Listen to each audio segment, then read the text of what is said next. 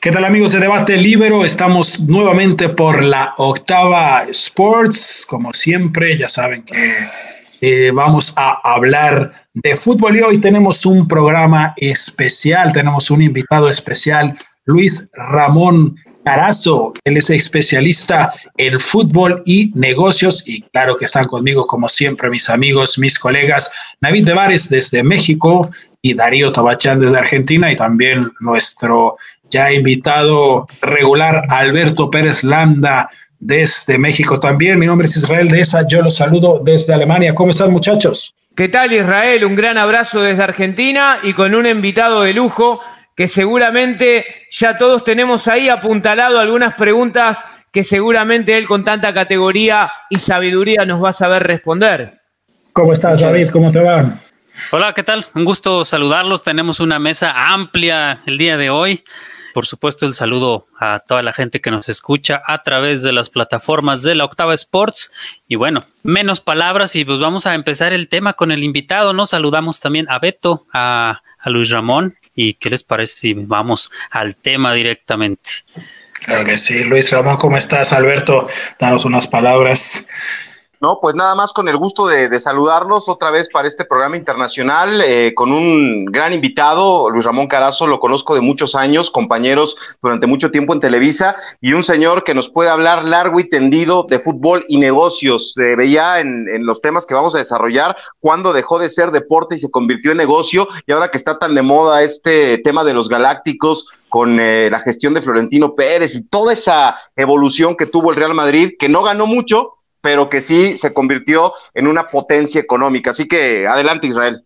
Ahora sí, Luis Ramón, perdona a nuestro invitado. Eh, lo de, le hicimos mucho de emoción, pero bueno, ¿cómo te va? ¿Cómo estás? Con el gusto de saludarles, compartir desde luego esta sesión con ustedes con gran agrado, porque pues la verdad siempre este tipo de preguntas que además están muy bien planteadas y los temas como preguntas, pues yo creo que nos van a encauzar en, en lo que vamos a platicar, ¿no? Porque Finalmente, hace rato que decía que cuando el fútbol se convirtió en un mero negocio, pues nos tendríamos que ir a, por allá a 1860 y tantos cuando empezó el fútbol en Inglaterra, porque al final del día lo que, lo, que pasa es que en cuanto empezó a traer gente que iba al estadio o a los estadios o a los campos de, de fútbol sin necesidad de que fueran los familiares o los amigos, me parece que empezó a hacerse negocio. Después se le fue dando forma de lo que hoy conocemos, pero al final del día el fútbol como tal, casi desde sus inicios empezó a hacer negocio. Y bueno, eh, pero sí que hubo como que una evolución, ¿no? Digo, el fútbol nace en Inglaterra, eh, bueno, se reglamenta en Inglaterra, ¿no? Se ha discutido mucho que de dónde surge, pues, eh, este impulso del ser humano de perseguir una pelota, de convivir entre amigos, es, es muy viejo, ¿no? Pero ¿en qué momento sucedió que el fútbol, pues bueno, puede verse de forma negativa, pero también de positiva, porque pues acordémonos que Joao Belanche en su momento le da un gran impulso a este deporte y se vuelve el número uno, pero había momentos en el que en rincones del mundo no era tan importante. El fútbol hoy por hoy creo que no tiene rival y pues tiene que ver seguramente porque se profesionalizó, o sea, se convierte en un negocio. Sí, mira, lo que pasa es que cada liga, por ejemplo en Argentina tienen una historia y una trayectoria. En general lo que pasó fue que los migrantes ingleses, principalmente en el negocio de la minería, fueron trasladando el fútbol a diferentes partes del mundo. Ahora, en Inglaterra lo que pasa es que eh, empieza a haber ya cierto sentido de profesionalismo. Al principio incluso estaba prohibido que le pagaran a los jugadores. Los jugadores eran empleados o de fábricas textiles o de, reitero, del negocio de la minería, del negocio metalmecánico, y empezaban a formar sus clubes. Lo que pasa es que cuando empieza a asistir público, pues tienes que empezar a vender boletos. Claro, no era con el sentido que lo estamos viendo ya hoy en día. Se, ha mejorado mucho.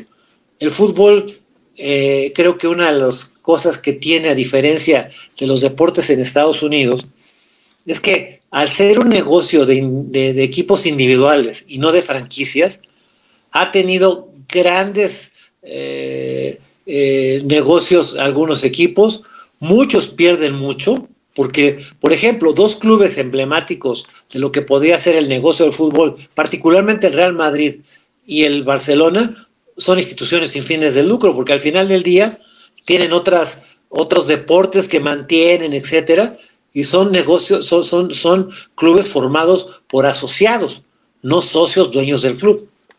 Entonces sí que consideras que se va dando un, un este una diferenciación en cómo se entiende el deporte en Estados Unidos y, cómo, bueno, se mantiene en Europa, se mantiene en, Argentina. Poco a poco ha cambiado en México también, ¿no? Digo, acá en Alemania, David, Darío, eh, los equipos son como que de, asociaciones, ¿no? Y se ha peleado mucho porque no haya un dueño. Exacto, y, han entrado muchas empresas en Alemania, o sea, una de ellas Volkswagen, eh, todas las marcas, Adidas, etcétera, o sea, todas, eh, de alguna manera eh, lo han visto como algo que les representa en, en, gran medida una proyección mercadotécnica.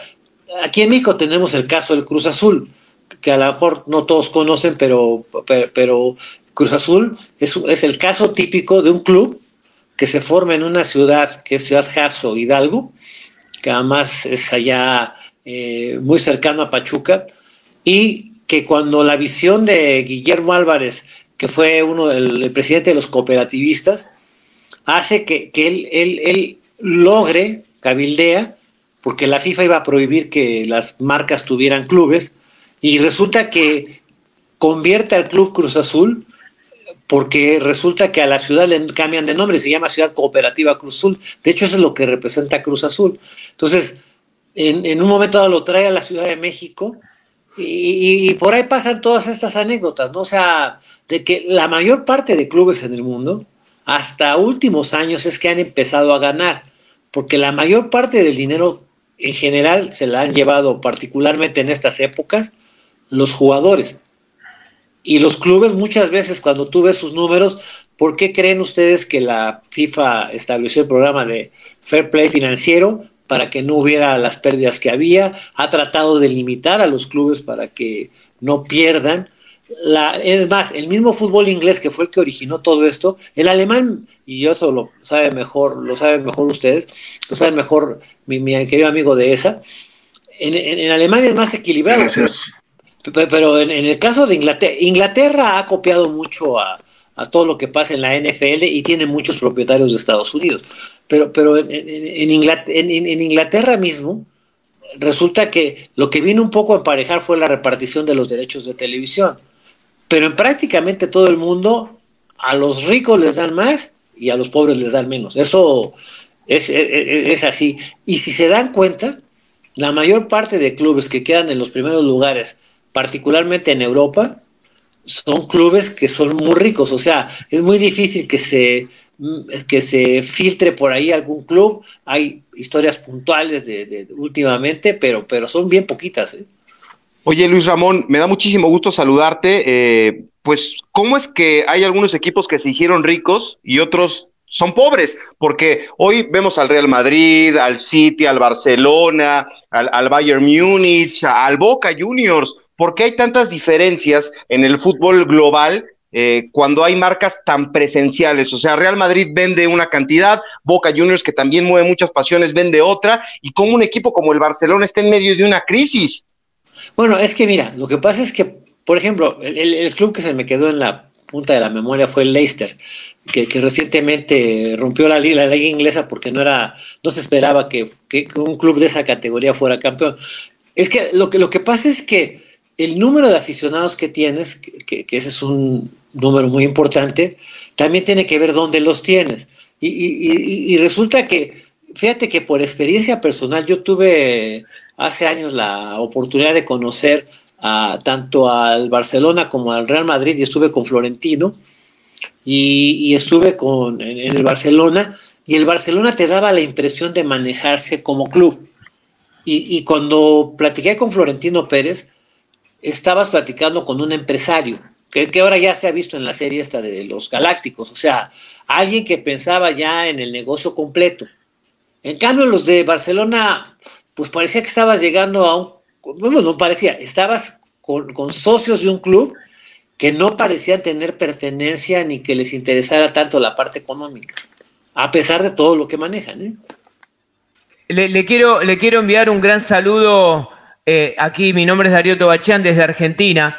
Eh, y, si bien justamente usted está haciendo referencia al gran Fiorentino Pérez y su Real Madrid y todo este club que se maneja verdaderamente, como usted bien graficó, encomillado, como una gran empresa.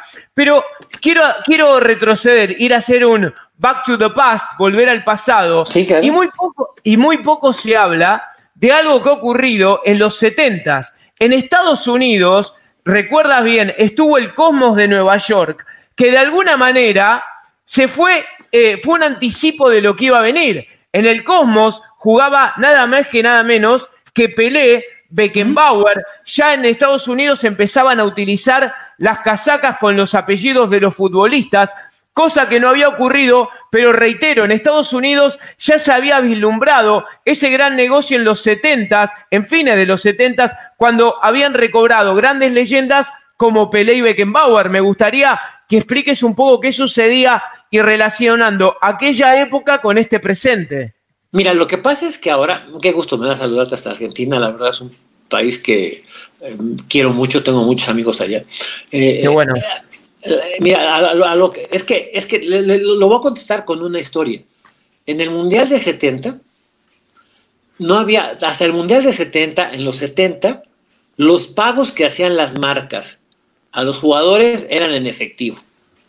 Por ejemplo, se ha dicho, nunca lo ha dicho, nunca lo ha ratificado Pelé, pero por ejemplo Pelé y Beckenbauer jugaron en ese mundial. Obviamente Beckenbauer se le recuerda mucho en aquel, partido glorioso contra ah, Italia que le llamaron el partido del siglo, aquí en el Estadio Azteca. Pero Pelé, por ejemplo, se dice que se, cuando le sacaron el zapato fue un poco a propósito para que lo tomaran las cámaras. Y la ah, marca que en aquella, le, aquella época le pagó, le dieron 100 mil dólares por hacerlo. Los zapatos se los preparó alguien que conoce seguramente alguno de ustedes. Eh, yo soy más grande que todos ustedes. Me lo platicó Emilio Fernando Alonso, que Ney Blanco, que, que era un brasileño que jugaba en Guadalajara, le puso a los zapatos que usaba Pelé las franjas de la marca Adidas para que los pudiera utilizar Pelé. Y por ah, eso se llevó una cantidad. O sea, lo que pasa es que se fue, se ha ido, se ha venido eh, profesionalizando la manera en que las marcas interactúan con los jugadores, la manera en que los clubes interactúan con las demás marcas. Hay muchos clubes que han ganado mucho en beneficio de sus directivos, y tú lo sabes muy bien, ha pasado particularmente en muchos de nuestros países, pero en todo el mundo el fútbol siempre tiene una estela de que tiene mucho por corregir. Todo lo que pasó en la FIFA no fue casualidad. Lo que pasaba, por ejemplo, en las, en las sesiones de la Colmebol, pues eran como de el padrino y sus secuaces. Entonces, de repente yo creo que el fútbol ha venido ordenándose, pero le cuesta mucho trabajo, porque lo que preguntaba Beto en un origen, ¿por qué unos pobres y otros ricos? Los ricos generalmente son equipos de ciudades que tienen mucha afición. Son más ricos en Europa porque el poder adquisitivo es más, más, más grande. Tú trajiste muy bien a la memoria Estados Unidos nos gana, por ejemplo, a México y al mismo Argentina por el poder adquisitivo que tiene la gente en Estados Unidos contra la que tienen los demás países en América. Entonces, cuando tú ves un deporte en Estados Unidos, el, boleto más barato te cuesta 25 dólares, que puede ser el precio del boleto medio o más caro en México o en Argentina. Entonces, son, son economías distintas. Los patrocinadores pagan más por los derechos que lo que pagarían de este lado y tenemos poblaciones que no tienen la misma, el, mismo poder adquisitivo. Y eso hace que la venta de camisetas en Europa pues, tenga un valor y en nuestros países tenga otro valor. Y por eso, y además, si tú vas a los estadios, yo he estado en el de Boca, que, tuve ese gusto hace tiempo, cuando vas, vas llegando al estadio, te están vendiendo toda la mercancía pirata y nadie se preocupa por ello. ¿eh? O sea, están a la vista del público. Y aquí en el Estadio Azteca y en el Estadio Jalisco, el que me digas, digo, ahorita no ha sido el caso, porque estamos en otra época, pero, pero todo este tipo de, situaciones que se dan en el fútbol, que, faltan regularizarse, están llevando a que cada vez se, vaya perfeccionando el negocio. sin dejar de considerar que, por ejemplo, muchos han entrado al fútbol como Abramovich en, en Inglaterra, por ejemplo. Te digo, el fútbol alemán no es una cajita de cristal, pero lo han cuidado mucho más. Y han entrado ahí jeques y, muchos que quieren ser famosos, como Abramovich, y no les interesa ganar o perder. También eso contribuye a que el negocio del fútbol no sea negocio, porque entran por comprar fama. Alguna vez platicando con Jack Perry, que fue el fundador de la Liga de Fútbol Premier, le dije, oye, ¿y cómo los convenciste de que entraran en donde no hay utilidades? Me dijo, es que la utilidad viene de con quien te relacionas. El mismo Florentino Pérez, un día, ¿sabes qué? El, el día que lo conocí, me dijo cuando le pregunté. Mi estimado Luis, vamos a, vamos a dejar en suspenso, nos tenemos que ir al corte y volviendo sí. nos dices qué fue lo que te dijo. Okay. Estamos en Debate Libero.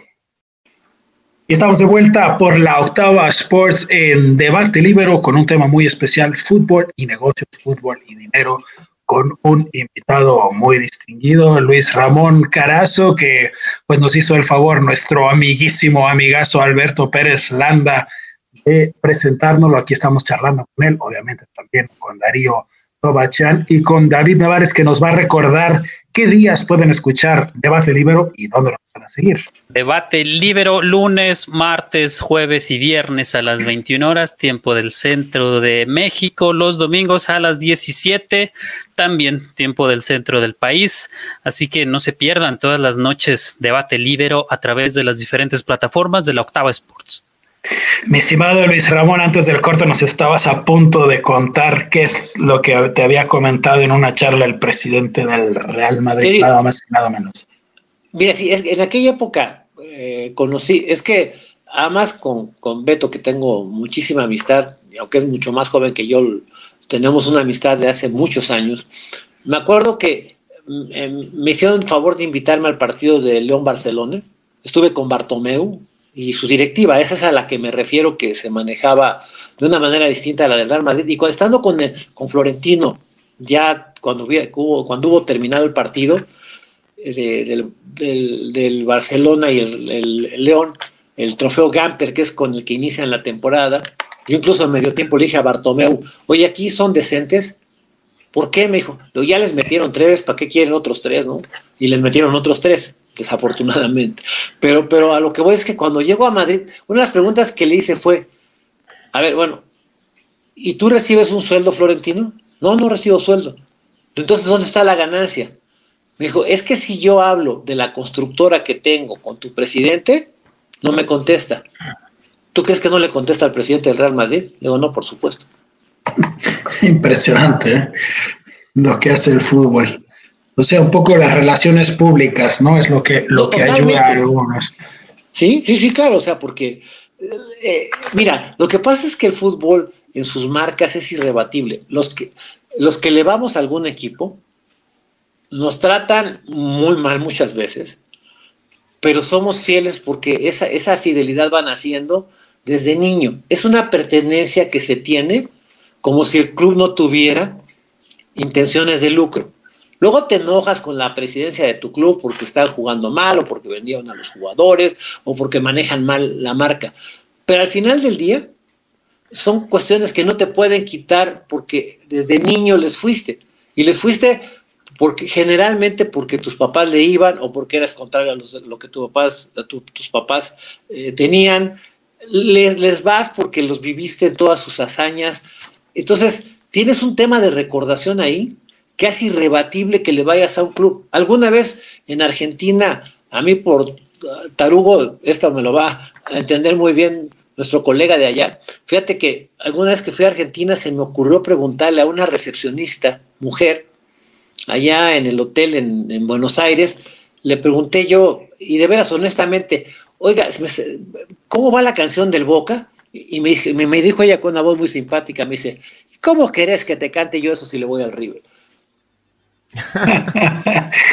claro, ¿no? Como, como si te pidieran rezar un rezo de otra religión, ¿no? Exacto, a ver cómo quieres, quieres que te rece eh, hacia la Meca si yo soy católica, ¿no? Entonces, vaya, el fútbol, como decía por ahí una película de la época, por ejemplo, Casarín, Horacio Casarín, que está en las películas de Don Venancio, de Joaquín Pardavé, eso es en México, ¿eh? estamos hablando de películas de los 40, jugaba en aquella época con el Atlante, se llenaba el estadio y, el fútbol profesional en México se considera que empezó en 1943, pero ya en el campo Asturias y en el campo del Necaxa ya cobraban por la entrada. ¿eh?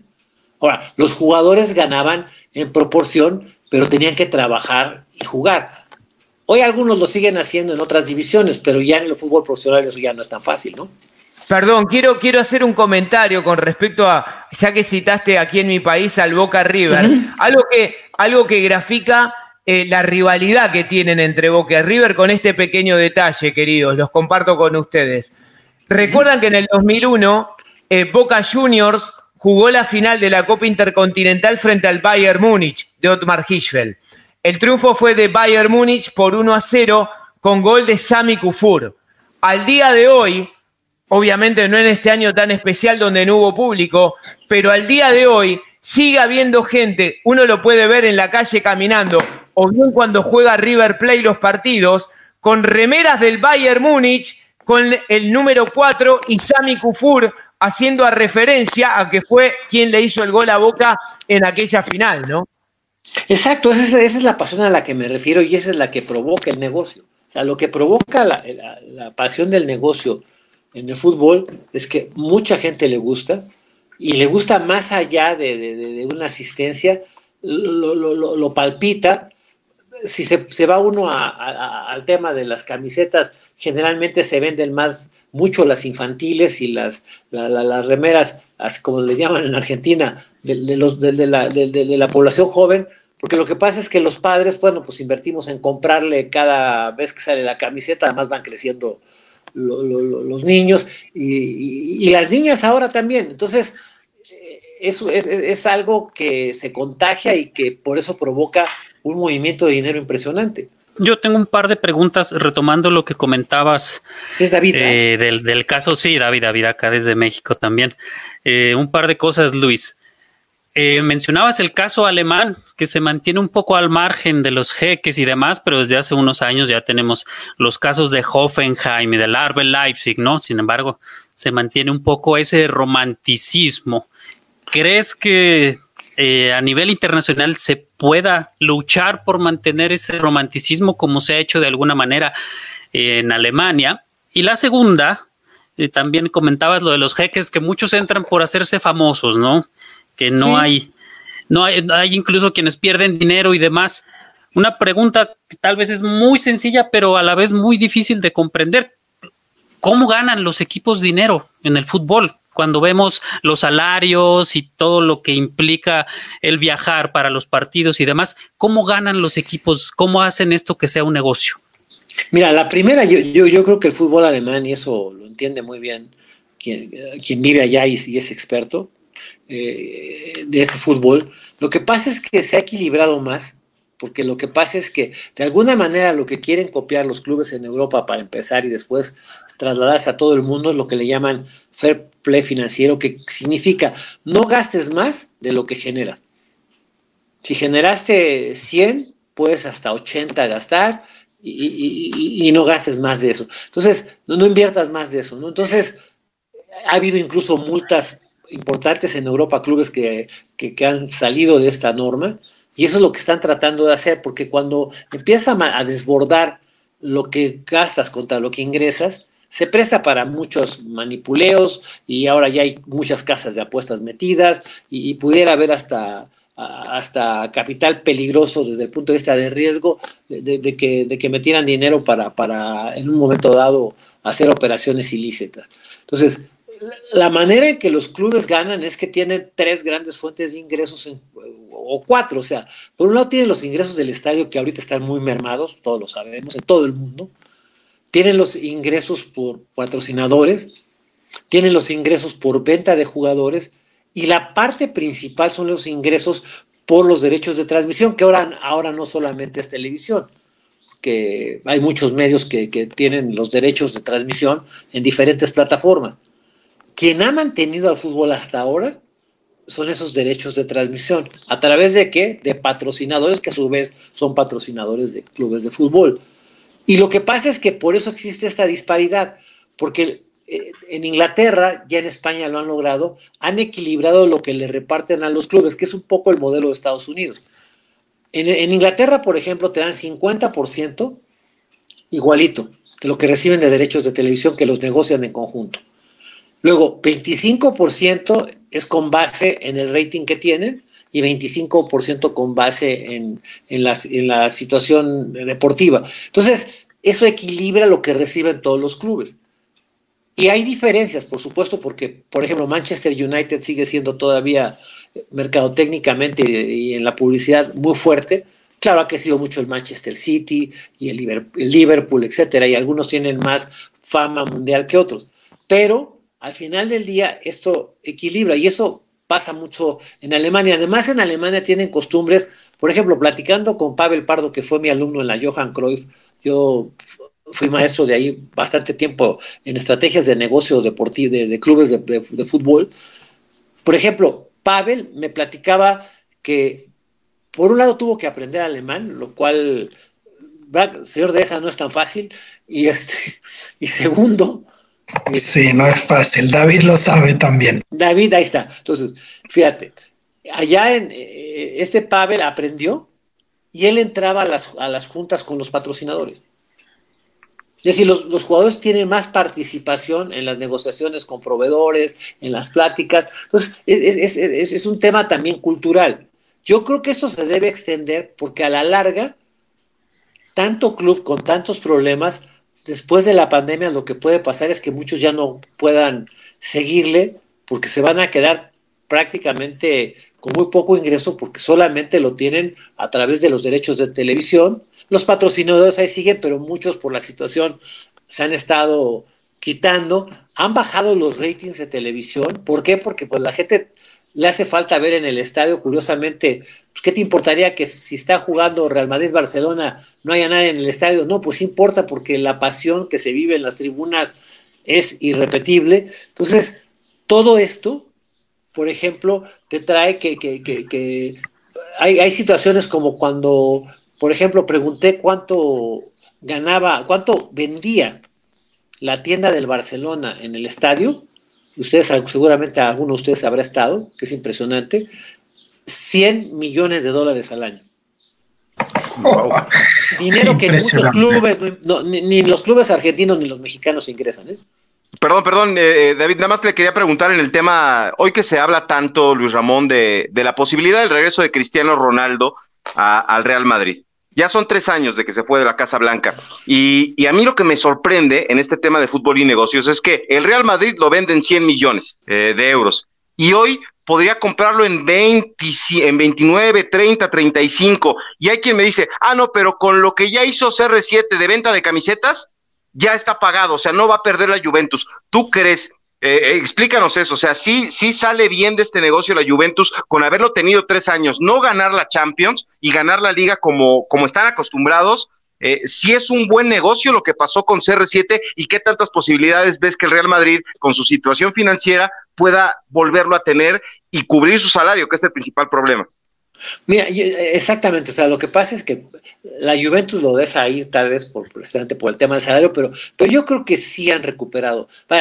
ha pasado que de los tres años, dos vendió plenamente camisetas, ha estado en la mente de, todo el mundo.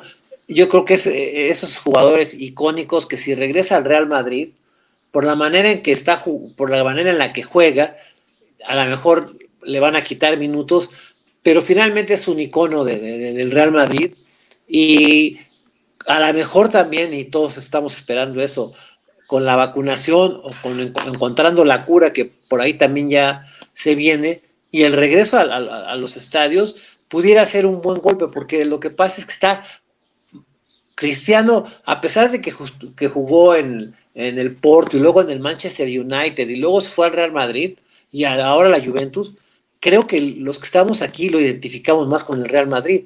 O sea, es un jugador que, que, se fue porque era un momento que le convenía al club, a él también le convenía, pero creo que su club natural es el Real Madrid, es ser galáctico.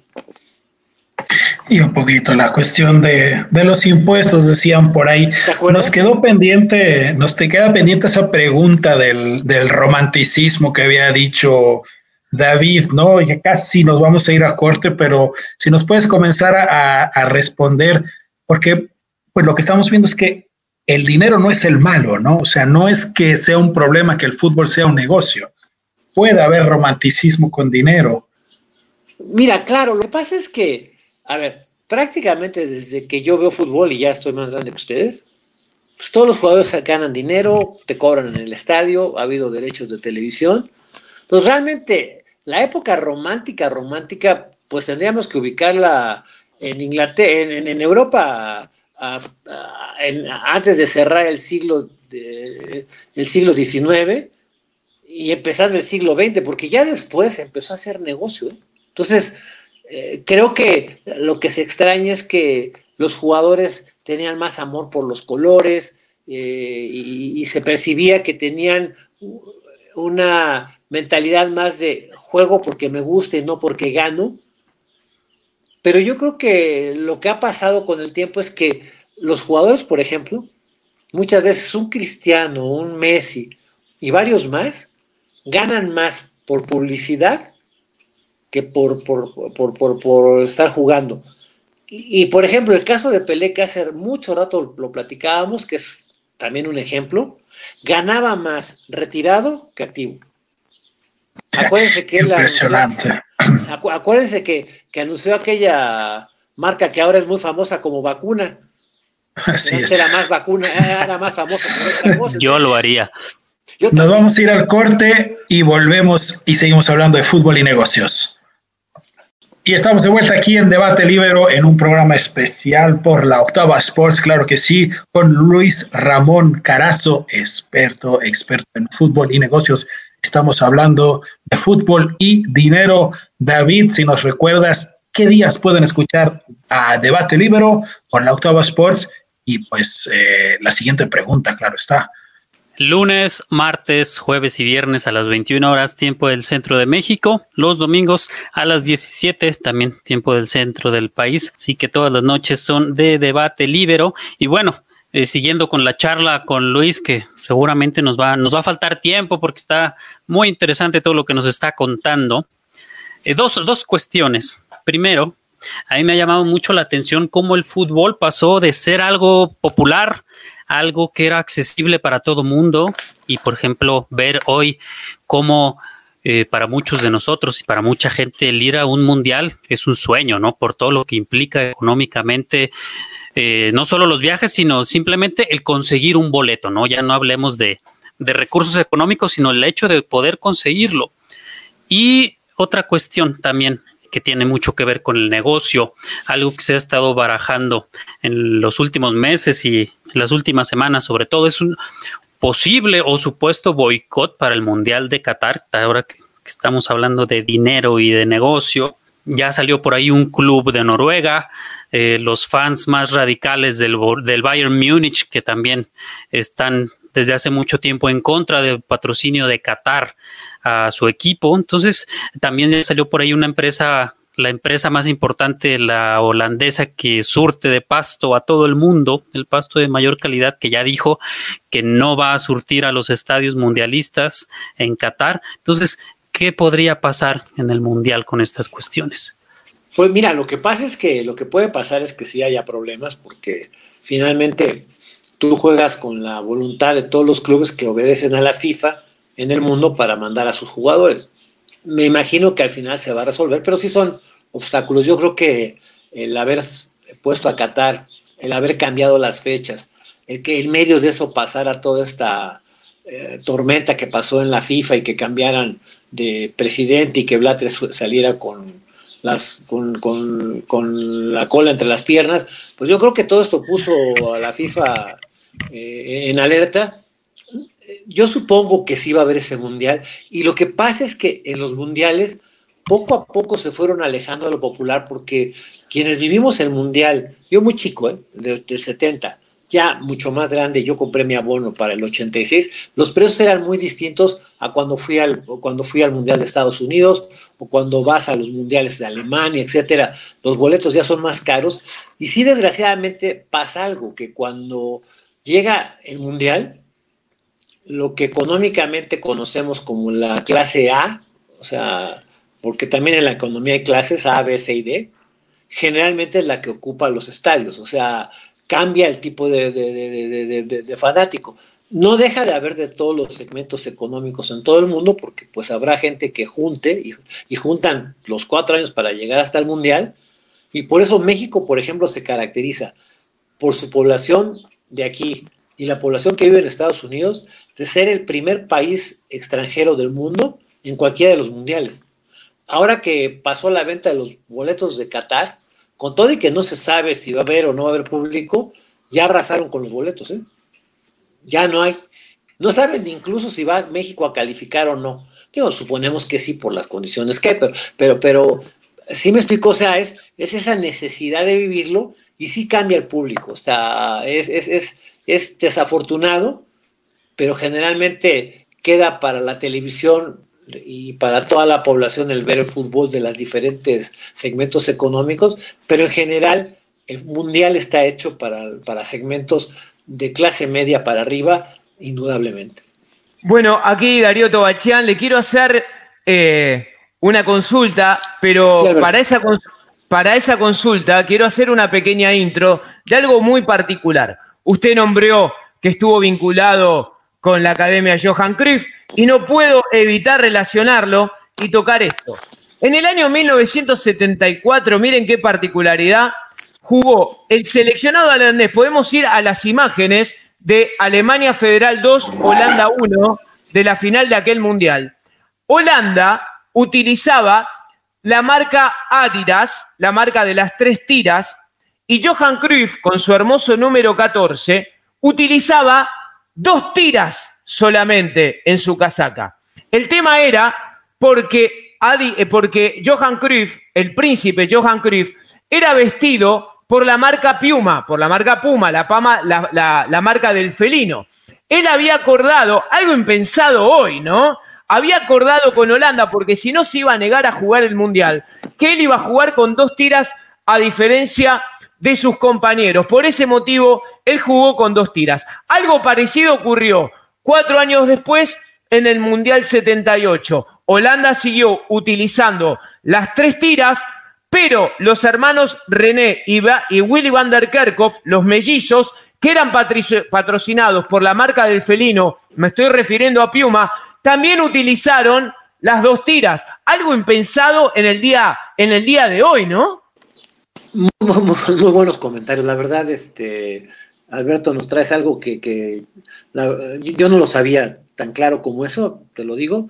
Y, lo que sé es que efectivamente, hoy sería raro porque lo que pasa es que negociarías con el representante antes, porque lo que pasa es que los jugadores tienen derecho a los zapatos por ser sus herramientas de trabajo y el portero a, su indumentaria y ellos pueden negociar. Por eso luego vemos marcas distintas. Generalmente lo que procura el club es que si tiene de patrocinador a una marca, es que esa, esa negociación le alcance al jugador. Fue el caso de Cuauhtémoc Blanco aquí en México con los zapatos. Siempre le tuvo lealtad al que le dio los zapatos a él y a sus cuates, así decía el que soy gobernador del estado de Morelos, y, y él respetó a la marca. Pero sí tienes toda la razón, eso, eso era impensable. Lo que pasa es que es lo que te digo, estamos hablando de esas épocas románticas del fútbol, en el sentido amplio de la palabra, en donde de romántico tiene mucho, pero también tiene mucho de negocio por debajo del agua porque les pagaban con efectivo. O sea, hoy sería impensable porque si un jugador tú ves que le están entregando una caja con 50 o 60 mil dólares, pues dirías, bueno, ¿y eso por qué no va a pagar impuestos o de dónde salió esto, no? Entonces, entonces, yo creo que lo que tú estás diciendo tiene la razón. Y además, por ejemplo, Johan Cruyff hizo una universidad por su, por su marca, por su conocimiento. Él no tuvo estudios universitarios. Cuando he platicado aquí en México con los representantes de, la, escuela, bueno, pues lo tienen como un ícono, además él fue el hijo de la lavandera del Ajax. Entonces, es una historia muy romántica, pero tan visionario fue Johan que aparte de que jugaba fútbol como lo jugaba, tenía esa claridad y fue armando su instituto. Hoy su hijo tiene la posibilidad incluso de estar con el Barcelona.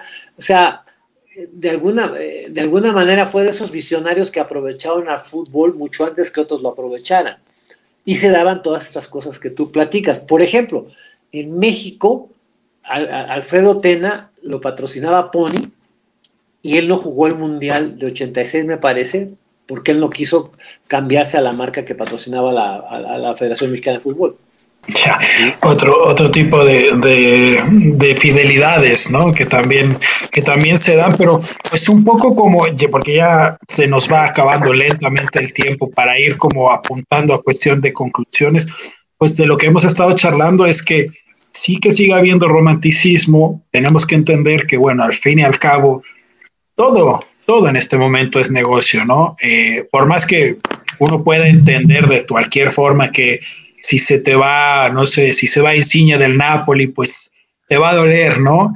Pero pues al fin y al cabo, si alguien llega y te ofrece un trabajo mejor pagado, con mejores condiciones, que te da mayor proyección, pues es difícil decir que no, aunque bueno, por ahí dicen que Marco Fabián tuvo ofertas justamente de Pipo Inzaghi y dijo, no, yo me quedo cerca de mi familia. Sí, y aparte cerca de lo que le gusta, que es la fiesta, pero este, Cerca del Noa Noa. Noa Noa, sí, sí, sí, va a decantar las de Juan Gabriel muy bien. O sea, es eso. O sea, yo creo que de alguna manera, creo que hay una cuestión que decía confusión. Encuentra lo que te guste y desde ese día no trabajas. O algunos dicen, a mí hasta me pagan por trabajar. Entonces, hay jugadores que creo que lo viven mejor que otros. Unos francamente se pasan de la raya y le hacen ver a, un público que muchas veces se extraña de las cantidades que ganan ellos contra las cantidades que ganan en el día con día con el trabajo. Y desafortunadamente creo que el jugador a veces no lo entiende. Hay jugadores que me parece que, que, sobre la cancha demuestran que están enamorados del deporte. Fue el caso, a mí me tocó ver en la cancha a Pelé, a Maradona, me ha tocado ver en la cancha a Cristiano Ronaldo y a Messi, y, por si esos cuatro que son virtuosos de esto, a Johan Cruyff también tuve la fortuna, o sea, y ellos no demuestran que todo lo que ganan no les, les importa menos que jugar bien. Entonces, esto yo creo que precisamente los hace más valiosos todavía. O sea, porque finalmente con tanto que ganan y se matan en la cancha cuando se requiere, pues se demuestra que por encima de todo está esa eh, secuencia lúdica que uno tiene en la cabeza, de que al final del día el trabajo te sirve para vivir, pero la pasión te sirve para, para, para sentirte pleno y de sentir que estás haciendo lo que te gusta. Y creo que independientemente de lo que paguen o no, habrá quienes sean muy, muy, muy racanos en, una expresión muy española, muy racanos y, lo demuestren. En general, están apasionados por el deporte. Ahora, luego que estén apasionados por el club que les paga, eso ya es más difícil porque finalmente la mayor parte está buscando moverse y, lo mismo ves un jugador en un lugar, en México el caso claro de América Guadalajara o América Universidad o Cruz Azul, América, que siempre aparece la América por todos lados. Eh, esas pasiones ya no son iguales. ¿no? ¿no? América. Pues Oye, Luis Ramón. Dime. Luis Ramón, eh, en ese tema que tú estás hablando, eh, hemos visto las imágenes, ¿no? De Mbappé, que pues económicamente al Paris Saint Germain no le conviene venderlo. van a hacer todo lo posible para retenerlo, pero él tiene un sueño, Cristiano era su ídolo, quiere jugar en el Madrid. Se hablan de 200 millones de euros. ¿En qué momento nos perdimos, Luis Ramón? ¿Cuánto cobraría hoy Pelé? ¿Cuánto cobraría Hugo Sánchez, Maradona, Johan Cruyff? ¿Te parece justo lo que están cobrando los futbolistas en este momento? Mira, lo que pasa es que creo que ahorita lo, justo es pues lo que, lo que te pagan. Tú, tú como jugador te pagan esas cantidades, pues venga el arte, ¿no? Tú y yo que somos taurinos. Este, lo que sucede es que se llega a esas cantidades, se llega a esas cantidades porque los clubes en su afán de tener a alguien como Mbappé, son capaces de pagar esas cantidades o más, porque lo van a recuperar vía camisetas, vía eh, trofeos a la vitrina, los, cuando tú ganas la Champions te pagan mucho más. Entonces, en todo hay dinero. Entonces, eh, estas figuras mediáticas que, que, parecerían ya más lo que se le llama rock stars o figuras del espectáculo. Es que lo que pasa es que también el fútbol... Ya le hace la competencia a Shakira, ¿no? Sí, o sea, es que se ha convertido desde hace mucho tiempo en un espectáculo. O sea, si ustedes han tenido la oportunidad de estar en mucho, en estadios en el mundo, que, seguramente sí, y si no lo van a tener, tú te das cuenta de que mucha gente va, no porque ni siquiera exactamente disfrute el fútbol o le guste el fútbol, sino que quiere vivir la experiencia de estar en un juego donde ve figuras que las ve constantemente en la televisión o en los diferentes medios, que generalmente además están casados y tienen relaciones con modelos y con artistas, etcétera. Entonces se vuelven un show mediático. Y no nos gusta mucho a los que somos de la cancha y de la piedra y de los que de alguna manera pues soñamos con eso, pero pues eso ya se fue. Yo, yo hoy los estadios son ya de otra manera, están reconstruyendo, por ejemplo, el Bernabéu y está quedando impresionante, si de por sí ya era impresionante. Entonces, los estadios ahora son lugares donde puedes ir a comer, a comprar, a beber, y eso ha venido de, gran, gran influencia, ha sido el modelo de, que tienen los deportes en Estados Unidos. Sí, toda. Yo me acuerdo que eh, viajando, de, iba a hacerle una entrevista a C. Roberto en Brasil y veo una publicidad con la Swiss, eh, con la aerolínea, ¿no? Que habla de la de la, este, de la experiencia VIP me quedé frío porque ahora el, el, fútbol pues es la experiencia VIP. En fin, pues mi estimado Luis Ramón Carazo, David Nevares, Alberto Pérez Landa, Darío Tobachán desde México, desde Argentina, desde Alemania.